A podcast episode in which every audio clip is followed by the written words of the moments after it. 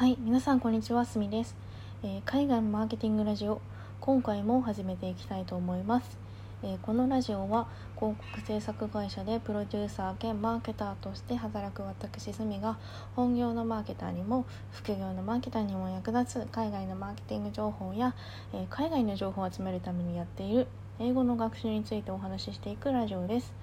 ということで今回も始めていきたいと思います。え今回のテーマは、え週刊マーケティングニュースということで、え先週1週間6月14日から6月20日までの1週間の先週1週間の気になるマーケティングトピックについて、え振り返っていこうと思いますすいませんこのラジオもブログも合わせてやってるんですけど先週、え日曜日にアップする予定がちょっとここまで長引いてしまいましたが、えーちょっと遅れてしまったものの今回は火曜日にアップしていこうと思います。えっと、今回は、えー5つのトピックについてピックアップして、えーお話ししていこうと思います。えっと、今週じゃない失礼しました先週のすべてのニュースについては私のノートの方の最後にまとめていますので、えー気になるという方はぜひあの概要欄から私のブログの方に飛んで読んでみていただければなというふうに思います。ということで,、え今回のトピック5つ先にお話ししていこうと思います。1つ目が、えー人々のメディアの利用の歴史。2つ目が TikTok を運営するバイトダンスの勢いがすごい。3つ目はサンフランシスコの治安の悪化とその影響。そして4つ目がポッドキャストやオーディオルームなどの音声プラットフォームの動向。5つ目最後は NFT のブームが一旦落ち着いたということでこの5つのトピックについて振り返っていこうと思います。はい、今週の1つ目のトピックは、えー人々のメディアの利用の歴史ということで、えー今回は人々のメディアの利用の変遷が分かるデータが2つありました。えー1つ目は、え1985年から2020年までの日本のメディア別の広告費ランキングっていうようなデータがありました。えっとこのデータのポイントをまとめると,、えっと5つのポイントにまとめられました。一つが1985年は始まった時。このデータを取り始めた初めの年は広告の媒体がテレビ新聞雑誌ラジオのこの4つしかなかった。そしてポイントの2つ目は、えー1987年に、えー8つの媒体が新たに追加されて、えー展示映像ほか屋外広告折り込み、えー交通 DM ポップ電話帳衛星メディアの8つの媒体が新たに追加されて12媒体になった、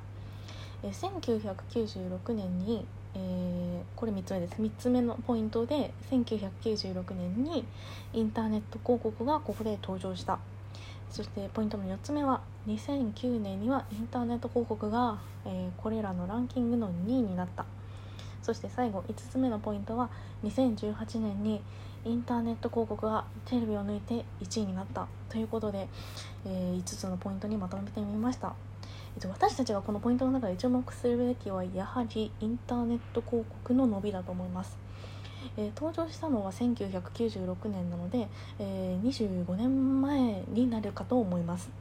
えっとじわじわと登場してから伸びてきて13年経って全体の2位になってさらにそこから9年経って、テレビを抜いて1位になりましたそれまで85年からの計測で30、えー32年間不動の1位だったテレビっていうのを一番後発の広告媒体であるネットが抜いたっていうのは本当に驚きの結果になっているなっていうふうに感じます。30年といったら、えーどれくらいの年月かっていうのを考えてみたんですが23歳の新卒の、えー会社員が60歳で定年するまでとほぼ同じ年月になるなっていうふうに思いました。まあ、最近だとあのネットに慣れてないとかっていう風な声も聞こえてくるんですけれども、まあ、そりゃ長年慣れ親しんだテレビがそんなオワコンになるなんて誰もその時の若い人たちは想像しなかっただろうしいきなり今ウェブと言われても適応できなくても仕方ないのかなっていう風な気もしました。とはいえ、まあ、ビジネスっていうのは時代のニーズに合わせてあの発展させていくものだというふうに私は思うので長年テレビに親しんだおじたおじさんたちができないからといってでき,、えできないからやらなくていいっていうふうにはならないし、まあ、ニーズに合わせて広告屋さんも、えーと、ウェブを念頭に置いた広告のプランっていうのを出るのが当たり前の時代なんだなっていうふうに強く思いました。えー、そして、えー、広告じゃなくてメディアのデータその2としてあの2019年から2021年のアメリカでのメディアの消費時間をまとめた、えー、データというものが今回、えー、見つかりました、えー、そのデータのポイントは、えーと、3つにまとめたんですけれども2021 2011年から2021年の動向としてウェブテレビラジオ、え3つの媒体で、えの変化なんですけれどもウェブが2020 2011年は1時間25分の利用時間だった。それが21年になって5時間2分に増えた、え、これはねプラス3時間37分。成長率でいうと485%成長したことになっています。ではテレビはというと,、えーと、2011年は5時間14分利用されていましたが2021年には4時間13分となって、えー、マイナス1時間1分、えー、成長率でいうとマイナス24%になりました。そして最後ラジオは2011年2時間11分だったのが、えー、2021年には1時間39分になり、えー、マイナス32分、えー、と減少率でいうとマイナス19%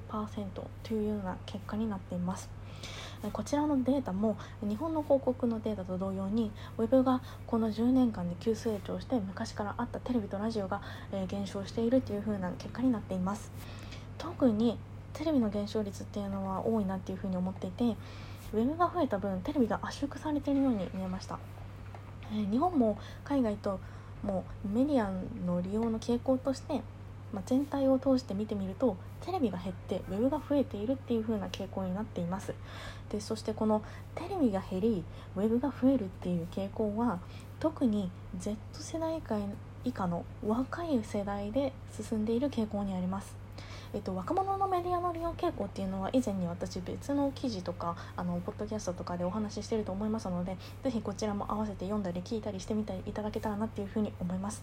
ということで1個目のトピック、えー、っとメディアの利用傾向の歴史ということでお話以上になりたいと思います。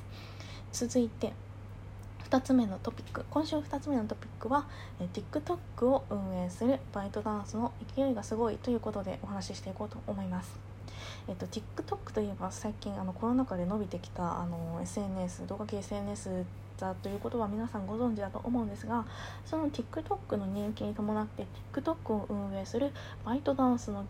成長が著しく上がって高くなってきています。えっと、2つデータ見つけたんですが1つが、えっと、TikTok と Facebook の年間の収益の伸び率っていうのを創業からあのグラフにまとめたというものがあるんですが、えーと、バイトダンスは2012年、えー、Facebook は2004年に設立されていてこれグラフで見るとマジで一発で分かるんですけどあのバイトダンスの伸びっていうのは去年のコロナからグググググッと上がって一気に340億円くらい億ドルだ。億ドルくらいまで急激に伸びているのが分かります。あの概要欄のノートの URL からぜひあのグラフ掲載してるのでノートの方に見てみてください。それで、えっと、バイトダンスの売り上げについてはあの2020年の収益は343億ドルに達していて、えー、2019年の総売り上げのなんと111%増加したことが、えー、っと先日記事から分かりました、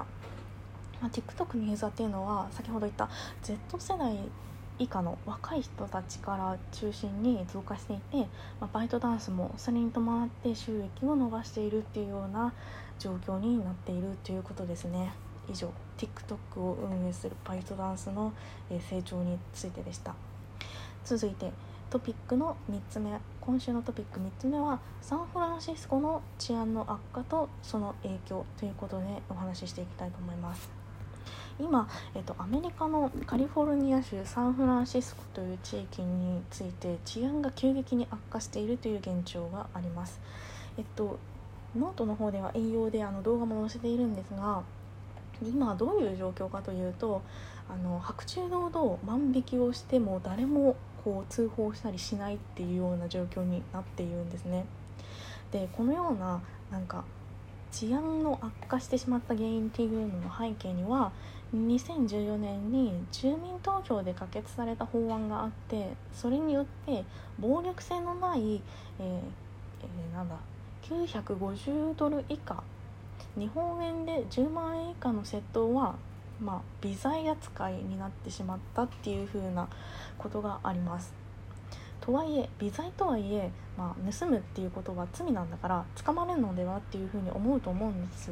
で確かにあの微罪でも罪ではあるのでカリフォルニアのほとんどの地域では警察が呼ばれてその犯人っていうのは捕まるようにはなってるんですけれどもサンフランシスコの場合ってそうなってないんですね。でコロナのパンデミック以降に市の当局からそういうあのー、950ドル以下の暴力性のない犯罪に対して、えー、警察に逮捕しないでくださいっていうような通達が言ってるので万引きがし放題な天国状態になっているんですね。でそんな中カリフォルニア州のお金持ちがフロリダに移動しているっていうデータが同時に見つかりました。えーと、これはどういうこと何が問題なのかっていうとカリフォルニアがこうしてあの犯罪しても捕まりにくいとか微罪だよみたいな風になったことによって治安が悪化してそれによって、えーと、起業家だとか IT 系の企業がカリフォルニアのシリコンバレーを離れてフロリダのマイアミっていうところに移動しているっていうような現状があるんですね。で最近その IT 系の会社と言われたら、まあ、シリコンバレーっていうのがあの今までだったと思うんですけど最近はマイアミに集まっているっていうふうに言われていてでその理由っていうのはこういうあのカリフォルニアの治安の悪化だっていう風なことなんですよね。でマイアミって最近本当にテック企業とかスタートアップが集まり始めていてあの結構盛り上がってきてるのであのテック系の情報を集めてる人はぜひあのマイアミにも注目していただければなというふうに思います。ということでカリフォルニアの治安についてのお話でした。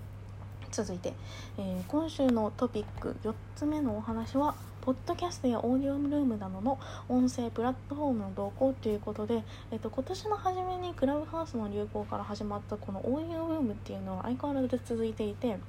多分先週とかも話したと思うんですけれども今週もやはりあの新たな機能だとかっていうものが発表されて、まあ、ポッドキャストとオーディオルームに関する新機能についてのアップデートあのまとめたので、えー、お話ししておこうと思います。まずはポッドキャストから、えー、3つのアップデートがありました、えー、1つ目が、えー、Apple Podcast から、えーと、ポッドキャストのサブスクリプション課金機能が開始されました。そして2つ目、えーと、 Voicy で、えーと、大学向けの音声プラットフォームサービスの提供が開始されました。最後3つ目は、えー、Spotify から自動音声編集ツールの POTS を買収してこれによってユーザーの趣味嗜好に合わせた、えー、番組が、えー、おすすめされるレコメンドされていくっていう風な、えー、アップデートでした。続いてオーディオムルーム、えー、クラブハウス類似の、えー、音声 SNS のアップルアップデートについても3つ、えー、今回ありました。1つ目が、え Facebook からで、ね、Facebook の幹部がアメリカでオーディオルームのテストを開始した。2つ目が、えー、Spotify から、えクラブハウス類似のアプリグリーンルームが、え、開始された、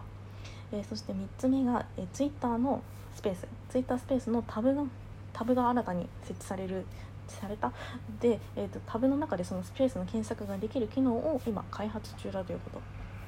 以上、えーと、ポッドキャストと,、えーとオーディオルームのアップデートからそれぞれ3つずつ、えー、新機能のご紹介だったんですけれども特にクラブハウス類似のあの音声 SNS の機能については、まあ、次々と類似機能が他のプラットフォームとかでも実装し始めていてで Twitter のスペースについてはもともとのその音声 SNS の元祖であるクラブハウスよりもテストから実装までをかなりスピーディーに行っているっていう現状があります。で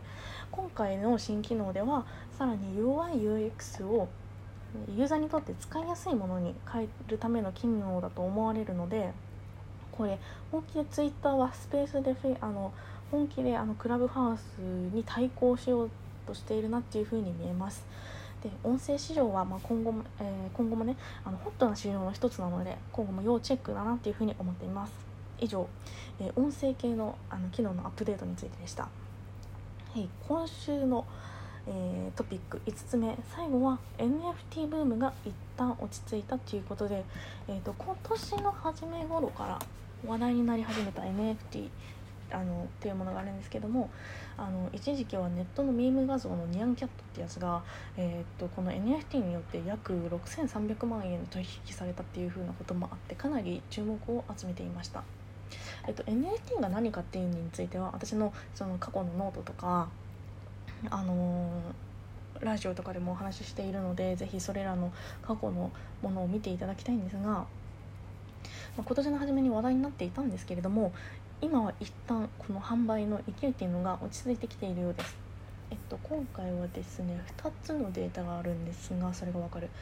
えー、っとまず1つ目があの NFT のその販売のなんだ。勢い販売額をこうグラフにしたデータがあるんですけれども